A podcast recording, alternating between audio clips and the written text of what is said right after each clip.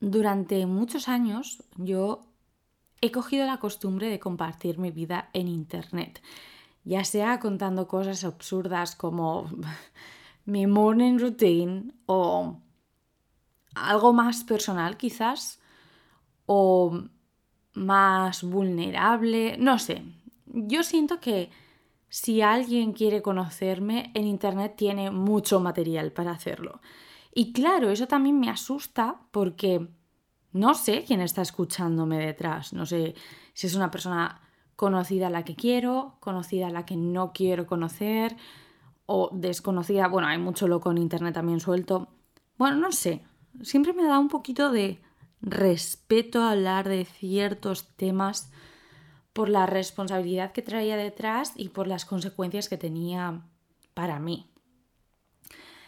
Y mm, sé que en algunos audios pues yo he dejado caer, no, o sea, he hablado de pues tengo ansiedad, tengo ciertos issues, pero nunca he profundizado en el tema, nunca, nunca, ni, ni en el podcast, ni en vídeos de YouTube, porque nunca sabía cómo hacerlo, ah, tampoco me sentía alguien para hablar del tema y no quería que nadie recurriese a mí como una persona profesional, porque no soy ningún tipo de experta. De hecho, este audio va a ser yo hablando con, conmigo de mi experiencia. Ni siquiera te lo estoy contando a ti. no quiero que. No, no quiero que alguien se tome esto como una guía para autodiagnosticarse o autorrecetarse. No quiero nada de eso. Y sé que tampoco es mi responsabilidad lo que el resto del mundo haga con lo que yo digo o hago. Pero sí que tengo que hacer eso, eh, el disclaimer de voy a hablar de salud mental, pero no soy psicóloga, pero no soy psiquiatra, pero no soy ningún tipo de especialista. O sea, hablo esto a nivel experta como, como cliente. suena, suena raro, ¿no?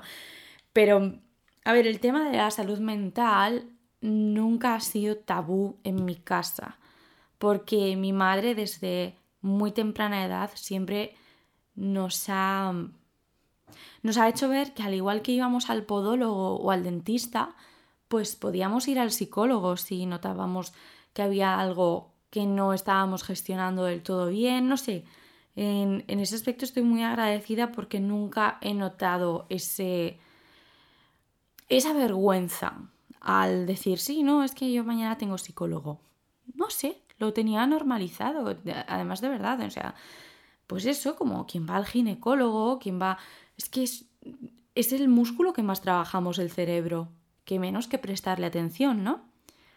Así que cuando empecé a notar esas connotaciones negativas que estaban asociadas a ir al psicólogo, y, en general, bueno, pues todo ese campo estaba muy confusa. Me decía, ¿y qué tiene de malo, no? Yo, yo no juzgo si una persona necesita brackets, yo no los necesito y no por eso voy a decir, ah, qué pringao, vas al dentista todos los meses. ¿A mí qué más me da? Ayer fue el Día Mundial de la Salud Mental y a mí me pasa una cosa con estos días mundiales reivindicativos que por un lado me parece estupendo y me gusta mucho el ver que poco a poco hay visibilidad o hay una denuncia, ¿no? Pues que se exigen ciertas cosas que ya, ya sabemos.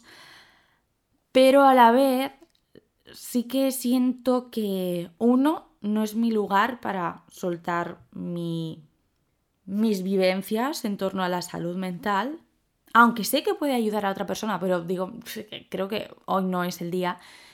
Y dos, sí que veo un poco de hipocresía porque veo a mucha gente compartiendo cosas que digo, pero no has pisado un psicólogo en la vida, ¿sabes? Me da mucha rabia cuando yo sé de gente que les he dicho, no, yo es que voy al psicólogo y me han dicho, ah, yo también debería ir pues ve, ¿sabes qué me estás contando? Y que luego en redes lo vendan como, no, es que todos tendríamos que ir al psicólogo. Vale, ¿y por qué no empiezas tú? ¿Sabes? No estás reivindicando de verdad, no estás prestándole la atención que hay que prestarle si tú no lo estás haciendo. Y yo entiendo que hay gente que igual ir al psicólogo no es lo suyo. Yo he tenido experiencias en el psicólogo con personas que no, no me van a ayudar de ninguna de las formas, pero he tenido positivas también. El caso es que yo no te voy a contar aquí mis consultas, te voy a contar cómo ha sido mi, mi camino por la salud mental. Mi nombre es Yol y esto es Te mando audio. Vale, hay muchos temas de los que yo podría hablar, pero creo que me voy a centrar con el que de diferentes maneras ha estado conmigo. Estoy muy nerviosa, en verdad. Estoy intentando estar calmada, hablar lento, pero me da miedo. No porque otra persona me pueda juzgar, o sea, suena feo, pero me da igual lo que pienses de mí, sino por porque sé que, que estos temas es que puede ser muy complicado, porque cada uno tiene una idea de la ansiedad, por ejemplo, diferente. Y hubo una vez donde una persona me dijo que, que no sabía que tenía ansiedad porque pensaba que tener ansiedad era lo que yo tenía y entonces comparaba sus, sus síntomas para entendernos y decía, vale, pues esto no puede ser ansiedad.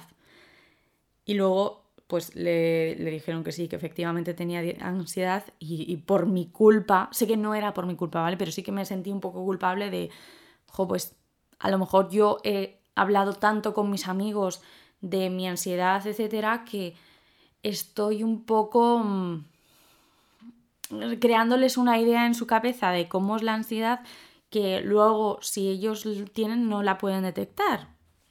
Esa fue mi conclusión y esta persona me dijo, no es tu culpa, no, o sea, que tú hayas sido la primera persona que he visto que tiene ansiedad, que tiene X cosas, no significa que sea tu culpa que yo no lo haya detectado en mí. Sí, pero como tengo ansiedad, pues lo pienso. Vale, voy a buscar cuál es la, la definición de lo que sería para mí la ansiedad, que es preocuparme, ¿vale? Y eso es algo que hago muchísimo. A ver, preocupación, no, preocuparse a ver, espero que sea una definición un poco sabia, espero que no sea sentir desasosiego, inquietud o temor por algo que puede ser perjudicial o negativo o que se piensa con insistencia, prestar atención a una persona o una cosa y hacer lo necesario para que esté bien o correctamente. Vale, bien, pues estupendo. La misma palabra de preocuparse es eso, te ocupas de algo antes de que suceda. Y mi mente desde muy pequeña construye un montón de posibles realidades y antes de que pasen tengo que hacerme cargo de ellas y decir, vale, pues si em, mañana me rompo un brazo, ¿qué tendría que hacer? Si mañana voy al trabajo y mi jefe me mira mal, ¿qué tengo que hacer? O sea, un montón de cosas que seguramente no van a pasar pero bueno, ahí está mi cabeza tucutú, tucutú, tucutú, tucutú, pensando. Esto lo he dicho en alguna ocasión, pero a mí en 10 segundos ya se me han ocurrido 50.000 posibles cosas y muchas de ellas no son nada racionales. Es que no, no tienen ningún tipo de sentido. Sin ir más lejos, ayer yo estaba que tenía que coger un billete, ¿vale? Un billete de, avión. Y tenía dos opciones. Una opción barata y una opción más cara y estas en dos días diferentes. Total, que no sabía qué hacer porque por un lado sí prefería ir unos días más tarde con la opción cara, pero claro, es que era caro. Y la opción barata era muy jugosa, pero era quizás demasiado pronto. Vale, pues yo pensé un montón de alternativas que podía hacer con tal de no coger ese billete, de cogerme un autobús a Francia y luego de ahí coger otro avión, no sé, bueno, una historia muy larga. Vale, y ayer cuando lo estaba hablando con mi madre, va y me dice mi madre, bueno, te puedes comprar el billete barato y si no quieres coger ese vuelo al final, pues no lo coges. y dije, ¿cómo puede ser que yo me planteé prácticamente hacer escala en la luna mm, para un vuelo que tengo que hacer y no me planteé que puedo no hacer eso? O sea, que porque yo compré un billete no significa que lo tenga que utilizar sí o sí. O sea, mi ansiedad funciona así. Piensa un montón de escenarios y la mayoría no son ni realistas ni prácticos. Yo creo que mi ansiedad muchas veces se centra en algo en concreto, ¿sabes? O sea, piensa en un montón de cosas, pero tiene una obsesión. Cuando era pequeña era el tema de los estudios. Y de esto ya he hablado, yo no era muy buena estudiante y eso me generó un montón de nervios por dentro porque aunque no fuese buena estudiante, sí que era una chica buena y sí que era una chica que se exigía, que esperaba de sí misma, que, necesitaba tener ese sobresaliente, pero yo ni de lejos llegaba al sobresaliente. Entonces era muy frustrante el ser tan exigente conmigo y, y a la vez tan pues tan mala en ello. o sea, yo me sentía muy fracasada en ese aspecto. Y, decía, es que no hay un patrón de mí. Y muchas veces en el colegio me encasillaban pues con los chicos malos, ¿sabes? Que sacaban malas notas. Y yo decía, pues es que yo no soy esta chica. Y yo no quiero que me metan en este saco. Yo quiero sacar mi mejor versión. Y creo que mi mejor versión es llegar a la ESO. Y había gente, profesores, que no creían que yo iba a obtener un título de educación tan básico como la ESO, que en su momento pues siempre me decían lo típico de sin esto tú no podrías trabajar. Bueno, pues mi ansiedad era tal que yo me acuerdo que había veces que suspendía y si mis padres, por lo que sea, pues ese día no estaban en casa, lo típico que yo que sé, que tenían una cena de trabajo o lo que sea, y yo tenía que llevarles el suspenso, eh, les dejaba notas a ellos de hola, he suspendido este examen y ya me he castigado. Y me, me ponía castigos absurdos tipo pues hoy duerme sin almohada, cosas así. Pero yo misma ya estaba con mi cabeza angustiada, es que solo de pensarlo quiero llorar. Em, mi cabeza súper angustiada por un montón de consecuencias que luego no pasaban y que no había ningún motivo por el que yo creyese que me pudiesen pasar, pero pero era una tortura. Y yo siempre lo pensaba de, es que por mucho que los profesores me riñan o mis padres, pues eso lo típico de que te dicen, no, es que tienes que estudiar más, es que eres muy distraída, tal. La que más está en estos momentos metiendo caña soy yo misma. Yo en su momento pensaba que era, pues, yo qué sé, parte de mí, ¿sabes? De mi personalidad. Y luego con el tiempo descubrí que no, que es que yo tenía otra parte dentro que no podía manejar yo, que siempre ha sido muy cruel conmigo. Y la ansiedad ha sido así, de estoy angustiado por esto y esto es algo malo. Y para mí, cuando era pequeña, pues lo más malo que me podía pasar, afortunadamente, era que yo llegase a casa con un suspenso, un necesita mejorar. Ese era mi mundo. Sé que hay gente que lo pasaría peor, pero ese era mi mundo y eso era lo que me angustiaba. Así que fue bastante complicado. Luego, con la adolescencia, mi ansiedad se centraba más en las amistades. También me pasaba lo mismo, no me veía no me veía interesante, no me veía suficiente como para que alguien me viese como una amistad imprescindible en su vida. Y además me autoconvencí a mí misma de que el resto me odiaba, que el resto de un día a otro se iban a ir. Creo que también es porque sí que vi que hubo gente que se iba y parecía demasiado fácil el, el pues, prescindir de mí. Y al final estaba tan paranoica con ¿Qué hago para mantener amistades? Que en mi cabeza es que era capaz de, inventarse cualquier cosa con tal de buscar opciones de ser mucho más divertida, mucho más interesante, mucho más lo que sea. O sea, es que todo el rato estaba en modo alerta cuando hablaba con una amiga. Y yo ahora tengo amigas donde no tengo que estar en modo alerta. Estoy ni siquiera pendiente de cómo estoy sentada, ni de la ropa que llevo, ni de si a lo mejor tengo algo entre los dientes. Me da igual.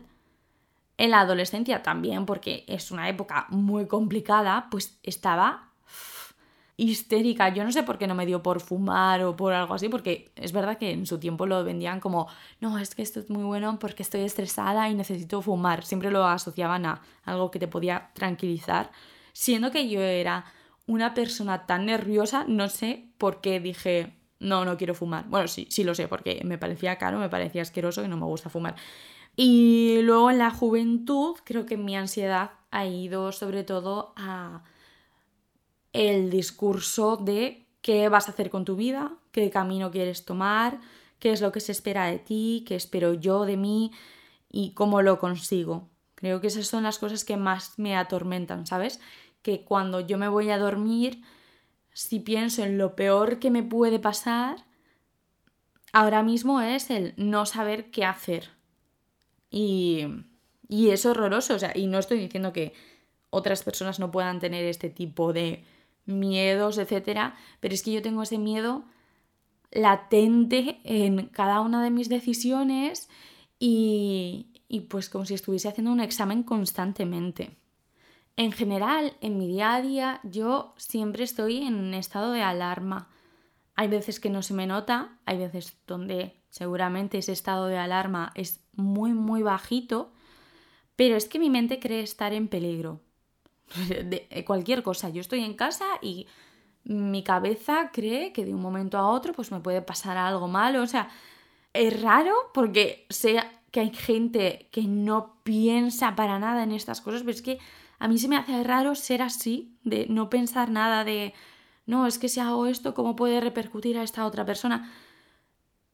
Yo me, me, me paro a pensar mucho en eso.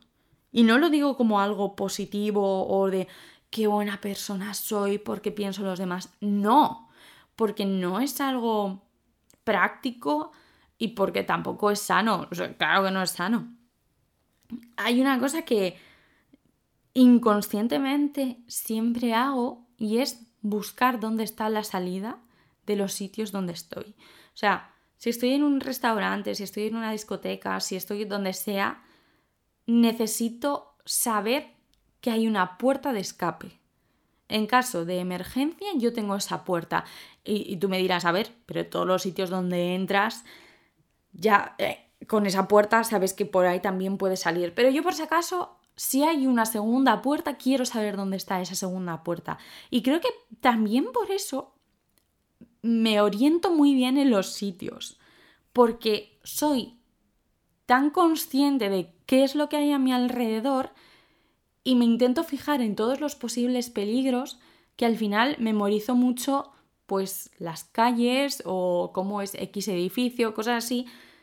No es que tenga un superpoder sin más, sino que esa es mi ansiedad diciendo, fíjate en absolutamente todo, no vaya a ser que haya un ladrillo suelto en el edificio de ahí enfrente y te caiga la cabeza. Es agotador, es muy cansado y yo hay muchos días donde he dicho, es que me he tenido que enfrentar a miles de situaciones a lo largo del día que ni siquiera han ocurrido en la vida real.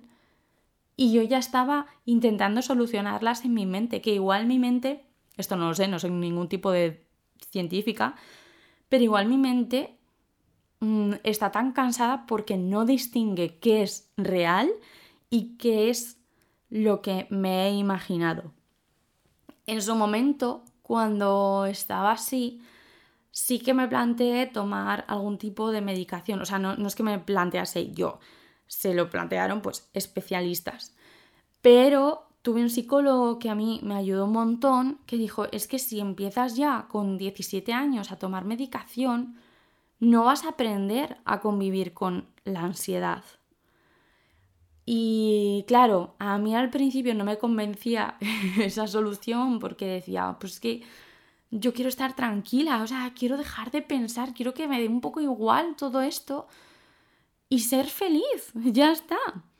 Pero con el tiempo sí que creo que tenía razón, porque la ansiedad conmigo, aparte de estos pensamientos, se lleva mucho, no, no sé, repito, que no soy ninguna experta, pero va muchísimo asociada a ataques de pánico. Para mí un ataque de pánico es que yo empiezo a llorar mucho, a respirar rápido, a sentir que no estoy ni siquiera presente en la habitación. Es como si mi alma se fuese y mi cuerpo de repente está corriendo una maratón invisible. O sea, tengo el corazón, eso, que me aprieta mucho, me mareo, la boca me sabe a hierro. Bueno, es, es horroroso. Y yo al principio pensaba que esto era por ser una chica muy intensa, por ser muy sentida y, no entendía, ¿sabes? Porque yo desde siempre soy una persona que llora mucho. Bueno, no, no es que llore, no, soy una persona, bueno, y, y además, esto de verdad, soy una persona hipersensible, que ahora se conoce como persona altamente sensible y eso me encantó el momento en el que me lo dijeron porque pude entender mucho más de mí. Básicamente, cuando eres hipersensible, si hay algo que te hace triste, mi cerebro lo recibe como algo súper, ultra, mega triste. Y si hay algo que me hace feliz, mi cerebro lo recibe como algo súper, mega feliz. La parte donde soy feliz, pues creo que no tiene algo malo. Igual sí que me pasa que si creo que he tenido muchos momentos súper, ultra, mega felices con otras personas, luego me cuesta mucho el dejarles atrás, etcétera, porque pienso, joder, pero es que me ha hecho súper mega feliz. Pero bueno, pues ya está, eso es algo que al final tienes que aprender y listo. Pero la parte súper mega triste pues es que es un pozo sin fondo donde yo estoy angustiada, donde no veo la luz y donde estoy completamente mal. Y, son momentos que luego al día siguiente los piensas y dices, pero si esto era una tontería. Pero esa tontería para mí podía haber sido determinante en mi vida, ¿sabes? O sea, es que no, no, no tiene ningún tipo de sentido. Bueno, entonces, con lo de los ataques de pánico, yo pensaba que esto era parte de, de mi forma de expresarme, ¿sabes? Pensaba que yo misma, pues a lo mejor había momentos donde lloraba tanto que me ponía más nerviosa o lo que sea, y pensaba que a todo el mundo le pasaba. Pero como yo es verdad que suelo llorar todos los días, lloro a la mínima, pues a lo mejor me pasaba a mí con más frecuencia. Y no. resulta que los ataques de pánico pues son otra cosa que yo no, no termino de entender a qué se deben. Me parece algo bastante loco. No, no en plan mal, sino de porque de repente estoy en mi cuarto y mi cabeza empieza a ponerse nerviosísima.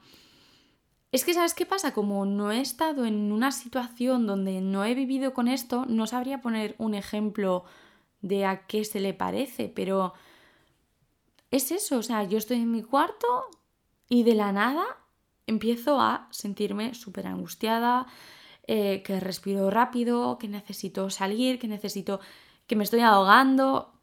Eso me pasa. Y poco a poco he tenido que ir aprendiendo a gestionar estas cosas. La primera lección que tuve que aprender era un, esto no es parte de mí esto no es algo que yo esté haciendo, esto no es algo que yo quiera, esto no es algo que haya provocado de ninguna forma por haber llorado. O sea, porque hay días que me dan ataques de pánico y yo ni siquiera estaba llorando, igual estaba tan tranquila leyendo un libro, pero ahí me vienen.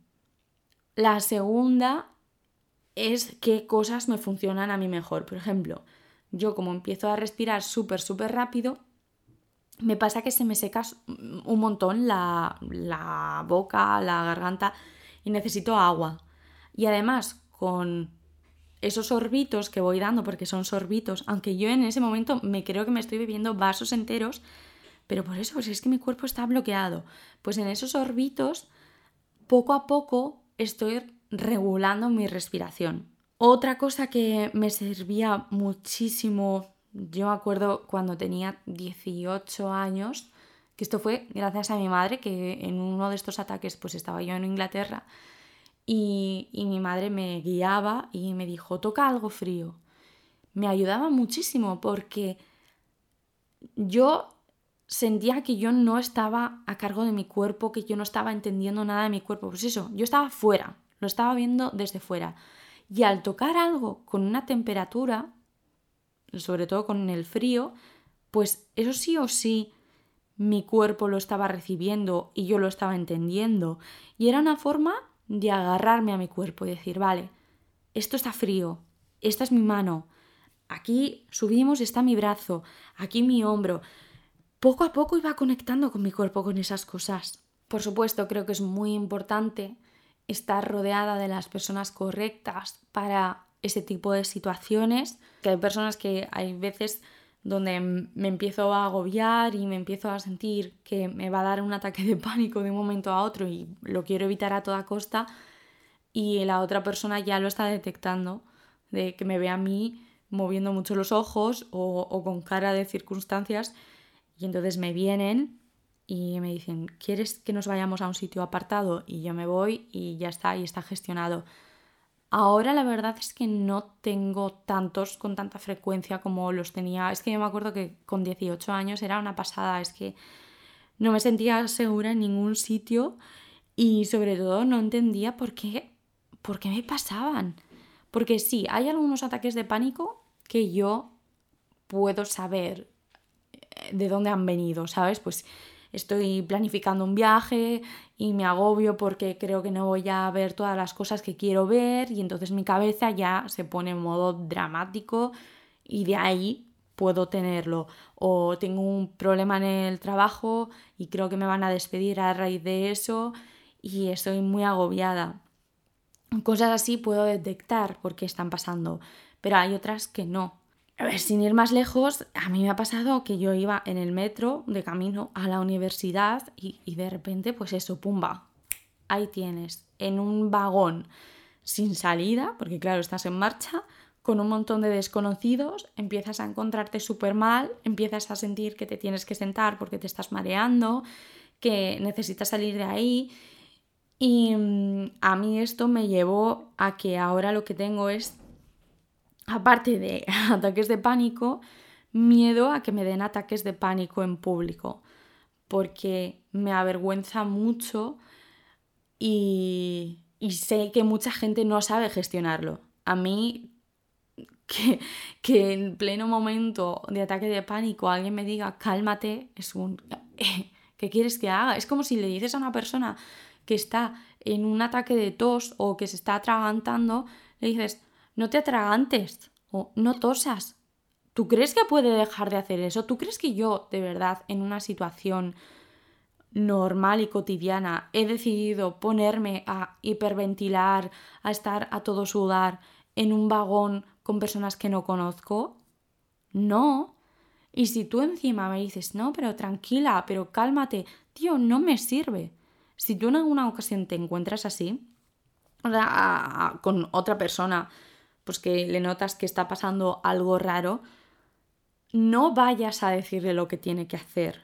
Primero atiende, valora qué es lo que está sucediendo y eh, yo de normal siempre pienso eso, de cómo soy yo en estos casos y llevo agua, porque al final el agua no es algo malo, pues todo el mundo tiene que beber agua, igual no lo necesita, pues bueno, te has hidratado un poquito. Eh, a mí una cosa que me sirve muchísimo es distraerme, y cuando estoy en esos momentos donde no sé quién soy y no sé qué hacer y no sé cómo hacerlo para volver a mí, me sirve mucho que otra persona me cuente tonterías, pero tonterías en nivel y detrás de la letra C, ¿cuál iba? Es que no me acuerdo, cosas así. De hecho, hubo un vídeo hace poco con el tema esto de las vacunas del COVID, que había una chica que le daba muchísimo miedo vacunarse pero aún así había ido a vacunarse y le dio un ataque de pánico cuando llegó el momento del pinchazo. Y había enfermeras que le decían, pero cálmate, cálmate. yo decía, pero es que así no le están ayudando, porque esto era en un vídeo. Y una enfermera o, médico, no sé qué era, que dijo, mira, ¿te gustan mis uñas? Me las he pintado, no sé qué. Y dije, es que esa es la fórmula. Esa es la fórmula para que esta chica deje de pensar en el miedo que le dan las vacunas, en lo mal que se siente por estar montando ese numerito, entre comillas, Cuéntale tus uñas rojas, cuéntale por qué has elegido rojo y no verde, cuéntale que esta noche has quedado con tu tía y que te vas a ir a un bar y no sé qué. Cuéntale eso porque de verdad es lo que mejor le puede ir. Y me gustó muchísimo verlo ahí en un vídeo que era tan claro el ejemplo de qué era lo que le iba a funcionar a la chica, porque eso tenía a tres personas diciendo, pero cálmate, venga, que no pasa nada, venga, tranquila ella ya sabe que no pasa nada, ya sabe que no está a punto de morirse, pero es que su cerebro no lo está coordinando así. Pues lo de las uñas, genial. Y a mí eso, a mí me cuentas cualquier cosa de... ¿Y Taylor Swift cuando va a sacar disco? Cosas así. Si es con un desconocido, si a ti te pasa y hay un desconocido a tu lado y no sabes qué narices le puedes contar, tú pregúntale de, oye, ¿y estos pantalones dónde te los compraste? Y esto no sé qué a mí me sirve muchísimo. Igual a esa persona no le sirve y le dice, oye, por favor, deja de hablarme. Perfecto, ya está. Cada uno lo gestiona como sea. Otra cosa que me pasó es que una vez me dio un ataque de pánico en el mar. Y no lo entendía porque a mí siempre me ha gustado muchísimo nadar y no me importaba tema algas, tema no tocar fondo. ¡Ah! Yo tranquila. Pero cuando me dio ese ataque de pánico y estaba tan nerviosa y, mi cabeza de repente lo único que quería era volver a la orilla, fue determinante, porque a partir de ahí, en el resto de ocasiones, me sigue pasando eso y es algo que me encantaría cambiar y que poco a poco sí que a, pasitos chiquitines, sé que son muy chiquitines, pero yo sé que lo intento, de decir, vale, pues eh, me voy con mis amigas a la playa y nos vamos a un barco y hay un tobogán donde nos podemos tirar.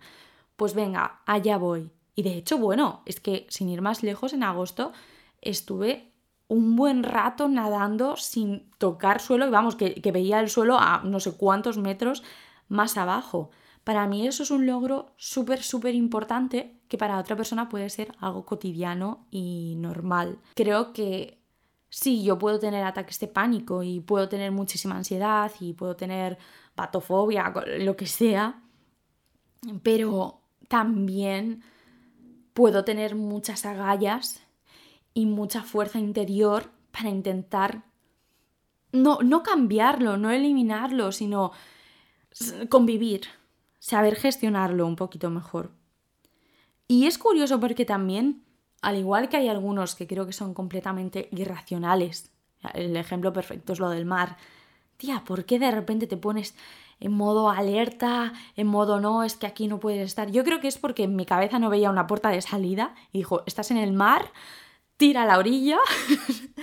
Pero mm, al igual que hay cosas eso que no que no entiendo por qué pasan y no sé manejarlos, hay otros que en su momento no entendía y con el tiempo he dicho, ah, amiga, ja, ja, ja, ja, que tenías la solución en tu cara, nunca mejor dicho. Sí que creo que hay muchas veces donde mi cuerpo tiene miedos mm, sobre cosas que no tienen ningún sentido, pero sé que no soy tonta. Sé que mi cuerpo también se da cuenta de cosas que tú no te estás dando cuenta. Y esto es algo que a mí me pasa con el tema ansiedad pero a otras personas les puede pasar con cosas hormonales, ¿sabes? Igual de repente empiezan a tener más acné y no saben a qué se debe, o el pelo más grasiento y no sé qué, y resulta que no es por una alimentación diferente o que no hacen ejercicio, ¿sabes? Que igual sus hábitos de vida no, no son malos, ni han cambiado sino que es por algo más externo. Igual una relación tóxica, igual mucho estrés en el trabajo, igual has perdido a alguien al que quieres mucho y le echas mucho de menos. O sea, hay muchos otros factores que te pueden afectar físicamente. Y con el tema de los ataques de pánico, de eso, de. Y yo decía, pero ¿cómo puede ser que me, que me den tantos ataques de pánico? Yo creo que estoy contenta, yo creo que está todo bien. Creo que mi cabeza estaba diciendo, tía, esto no está bien. Sí, estás contenta ahora, pero cuando estás triste, estás súper triste. Y no. E, era una forma de yo ser mi amiga y decirme un tía, date cuenta. o sea, de verdad lo creo. Porque luego mirándolo con perspectiva digo, claro, sí, sí, sí, o sea, entiendo, porque mi cuerpo se podía sentir en, en alerta o... Sí, o desagusto. Pero insisto, hay muchos ataques de pánico que no... O sea, no, no tienen ni pies de cabeza, dices, pero vamos a ver, de verdad, en un momento que yo estaba contenta, en, en un concierto, en un no sé qué, tú de verdad decides ponerme en esta situación. Y lo digo como si fuese otra persona, porque lo veo así. Creo que es otra persona. Creo que a mí la ansiedad, los ataques de pánico, no es algo que me defina. Yo soy mucho más. Y no creo que tenga que tener ningún tipo de... no sé decirlo, de... no quiero que la gente me vea con pena porque yo diga un sí, ¿no? Yo es que estoy constantemente pensando en que todo el mundo me odia o que de un momento a otro puede pasar algo malísimo en mi vida. No. Al igual que otra persona pues tiene el pelo largo y eso no le define. Es una característica más, no la única que hay. Yo sé que yo no soy mi mente y yo sé que no soy un problema para mí. Por eso mismo cuando pienso en lo de los ataques de pánico, en la ansiedad, sé que yo no lo querría. Entonces, ¿por qué voy a decir una así, yo soy así. Esta es la palabra que me define. No, esto es algo que a mí me pasa, al igual que a otras personas, igual le pasa que, pues que tiene un ligamento más débil y por eso cada X tiempo tienen que ir al fisio. Yo nunca he ido al fisio y he sentido que nunca lo he necesitado, no he tenido problemas de espalda, tal. No voy a juzgar a la persona que sí que vaya al fisio. Pues lo mismo si yo voy a, a la psicóloga o si yo sé que X momentos de mi vida son un poco más complicados porque tengo que hacer unos ejercicios mentales que otras personas no tienen. Muchas veces también me pasa que me siento que no estoy trabajando lo suficiente en mi salud mental, de decir, vale, pues tendría que hacer meditación, tendría que invertir más, tendría que no sé, o sea, si fuese por mí, si me diesen una cura para siempre, claro que yo la buscaría y la compraría, pero también creo que es que me tengo que adaptar a mis condiciones y mi situación económica, sobre todo con el tema de psicólogo. Yo es verdad que he tenido bastante suerte y he tenido, pues cuando era más joven, el apoyo de mis padres, bueno, lo sigo teniendo, pero tenía el apoyo de mis padres. Luego creo que soy la única persona que ha tenido un psicólogo de la seguridad social, que ha sido el mejor psicólogo que he tenido en mi vida. Y en general, pues sí, o sea, pues cuando estaba trabajando y me podía permitir unas citas al día, al día bien, al mes, pues claro que lo hacía. No sé, va por rachas. Y sé que es muy complicado y yo lo sé porque hablo con mucha gente cuando me preguntan por temas de ir a psicólogo y tal. Sé que no es tan sencillo ni accesible ni que, hay psicólogos que son malos, lo he dicho antes, pero lo digo ahora, hay psicólogos que son malos, que tú llegas a la consulta por primera vez, te encuentras a según qué payasa o payaso y segurísimo que no vas a querer volver. A mí me pasaba. Pero bueno, que yo sé que yo no soy responsable de este tipo de problemas con los que me tengo que enfrentar en mi día a día y que lo único que puedo hacer es lidiar con ellos, convivir con ellos. Tampoco puedo hacer a otras personas responsables de, pues, vale, me ha dado un ataque de pánico porque tú me has gritado. Bueno, pues ya está. Mm, quizás, pues, por favor, no me grites tanto la próxima vez, pero ya está. Pues es lo que hay, es mi forma de lidiar las cosas. Yo creo que una de las frases que más repito es un, estoy llorando, pero es porque soy así. Creo que también muchas veces cuando me he abierto con otras personas y les he contado este tipo de cosas más profundizados, ¿sabes? En plan, pues es que en un podcast no voy a contar aquí tanto, pero siempre me daba mucho miedo el decir, vale, es que yo te estoy contando esto, te estoy diciendo que yo lloro con mucha facilidad y tal, o que yo me pongo muy nerviosa o que me temo lo peor, pero siempre, siempre confío en un, por favor, esto no lo utilices como un arma. Que hay gente que es cruel, ¿eh? Y hay gente que a lo mejor, pues eso me echa en cara, lo de es que siempre te pones a llorar, no sé qué. Tío, es que no lo puedo controlar. Es que si fuese por mí, claro que no haría esto. O claro que yo no quiero ser el tipo de persona que se pone histérica si estoy en un sitio lleno de gente agobiándome. Claro que yo no quiero ser así, pero no me lo eches en cara, porque es que, que ¿qué quieres que haga? ¿Que te pida perdón? no puedo hacer eso. Y eso es algo que poco a poco he tenido que aprender de mí, de decir, vale, pues igual, mira, esto no ha sido racional. Esto no, no tiene una justificación que yo te pueda decir y, y tú la vayas a ver clara. Pero es que también tienes que entender que yo tengo estos otros problemas. Y, y no lo digo esto como si fuese la única con una herida encima todo el mundo tiene sus heridas. A lo mejor la tuya es que no te comunicas. Yo sé que, por ejemplo, si tengo un problema, si tengo una preocupación, etcétera, precisamente para calmar mi ansiedad, te la voy a decir.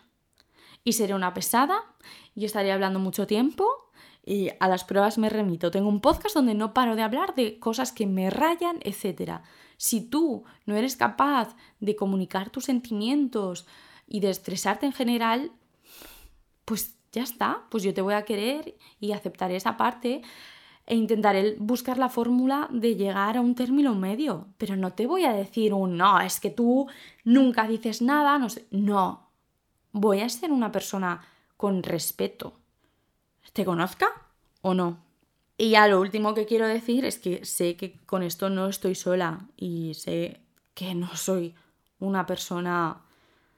O sea, que, hay gente que, que lo tiene muchísimo peor desde luego. O sea, yo puedo llevar mi día a día normal, em, igual acabo muy cansada o, muy desesperada conmigo misma de, tía, por favor, dame un respiro, ¿sabes? Deja de pensar durante cinco segundos, que para mí ese es un reto, o sea, es un reto de verdad, yo no soy capaz de no pensar. Pero sé que hay mucha más gente que quiere ayudar, y que también pasa por lo mismo y que luego aprendo de, sus consejos. Sin ir más lejos, hay dos personas que creo que mm, en estos momentos, o bueno, a lo largo de mi vida me han podido ayudar más, aparte de mi familia, amigos, etc. Estoy pensando en gente mainstream de, de mm, la industria en general. La primera es mi influencer favorita, que se llama Zoe Sag, Zoela a mí me ayudó muchísimo, muchísimo cuando hizo un vídeo hablando de que tenía ansiedad y contaba ella también cómo se sentía, pues que igual si bebía alcohol su cabeza era mucho más frágil en ese aspecto, o sea, cosas completamente diferentes a lo mío, aunque tuviésemos los mismos nombres. Me ayudó un montón el decir, vale, incluso esta chica que yo admiro tanto y que me parece estupenda, tiene esto por eso yo dejo de pensar que es una chica estupenda y que me parece muy creativa y que no sé qué, no sé cuántos. No, pues es una persona que tiene ansiedad. Eh, y la segunda es Selena Gómez. A mí Selena Gómez desde siempre me ha gustado mucho, pero es verdad que estos últimos años, como ha tenido un discurso mucho más abierto en torno a la salud mental, me ha ayudado en un montón de aspectos de mi vida, ya no solo en tema ansiedad y tal, sino pues otras, otras taritas que tiene esta chica, creo que me ha ayudado, esta chica me he referido yo, no, no a Selena, ¿vale? A Selena le amo, pero, pero sí, me ha ayudado mucho a, pues igual ella había llegado a reflexiones antes que yo y yo si lo veía de forma externa y, y lo veía en ella y lo veía tan claro, decía, vale, ¿y por qué no lo puedo ver en mí? Así que esas dos personas creo que me han ayudado mucho, por supuesto, claro, pues la música, las películas, las series, cualquier tipo de distracción a mí me ayuda mucho porque no es que deje de pensar, pero sí que hay una parte de mí que está mucho más tranquila y yo creo que así, no sé, o sea, que, que no me puedo quejar, que estoy contenta, que parece esto algo muy serio, pero en realidad no, yo me lo tomo a risa y creo que mis amigos lo pueden decir de, a ver, está se ríe de sí misma de no, es que yo estoy loca, es que no sé qué. Por supuesto, no. Si una persona me dice, no es que estás loca, no sé qué, voy a partirle la cara. Pero yo puedo criticarme a mí misma y a mi ansiedad y, y ya está. No sé, no sé si he hablado bien. No sé si ahora me voy a arrepentir de grabar esto, no sé. Yo quería simplemente pues hablar un poco de cómo me siento y ahora tengo el corazón a mil pero mm, al igual que en su día, a mí me gustó mucho el ver a Zoela haciendo un vídeo en YouTube contando que sí, que igual puede estar haciendo shows internacionales y conociendo un montón de fans y no sé qué, pero aún así cinco minutos antes ha tenido un ataque de pánico donde se creía que estaba a punto de morir, pues igual yo también puedo ayudar a otra persona que, que tenga ese tipo de inseguridades. No lo sé, no lo sé, pero tampoco, sinceramente tampoco quiero hacerme cargo de nada más. Yo quería contar un poco el cómo ha sido todo. Ahora tengo una nube borrosa, ya no me acuerdo qué es lo que he contado o lo que he dejado de contar. Pero bueno, ya está. Vamos a dejar el audio aquí. fin. Muchísimas gracias por haberme escuchado. Eh, quiero recalcar que yo eh, que tenga una enfermedad mental no significa que sea menos o que tenga algún tipo de defecto, porque de verdad me parece muy importante, porque yo de verdad puedo pensar de mí un, ay tía, eres una dramática, eres muy sensible, eres una paranoica, te rayas por todo, pero aún así yo sé otras cosas positivas de mí, sé que mm, puedo amar bien, sé que si necesitas a alguien voy a estar ahí, sé que puedo ser una persona muy risueña y muy feliz y puedo ser a la vez una persona súper seria que te escuche y que, que, puede estar contigo, ¿sabes? O sea, no, no, no siento que carezca de, de cosas súper básicas en la vida. Creo que igual pues tengo ese pequeño extra de tener que lidiar con una cosa que me gustaría no tener que lidiar, pero sinceramente no me parece del todo mal que mi mayor preocupación, mi mayor problema sea que tenga que gestionar muchos pensamientos al día. Me parece bien. Bueno, pues ya está. Muchísimas gracias por haberme escuchado y hasta aquí el audio de hoy. Goodbye.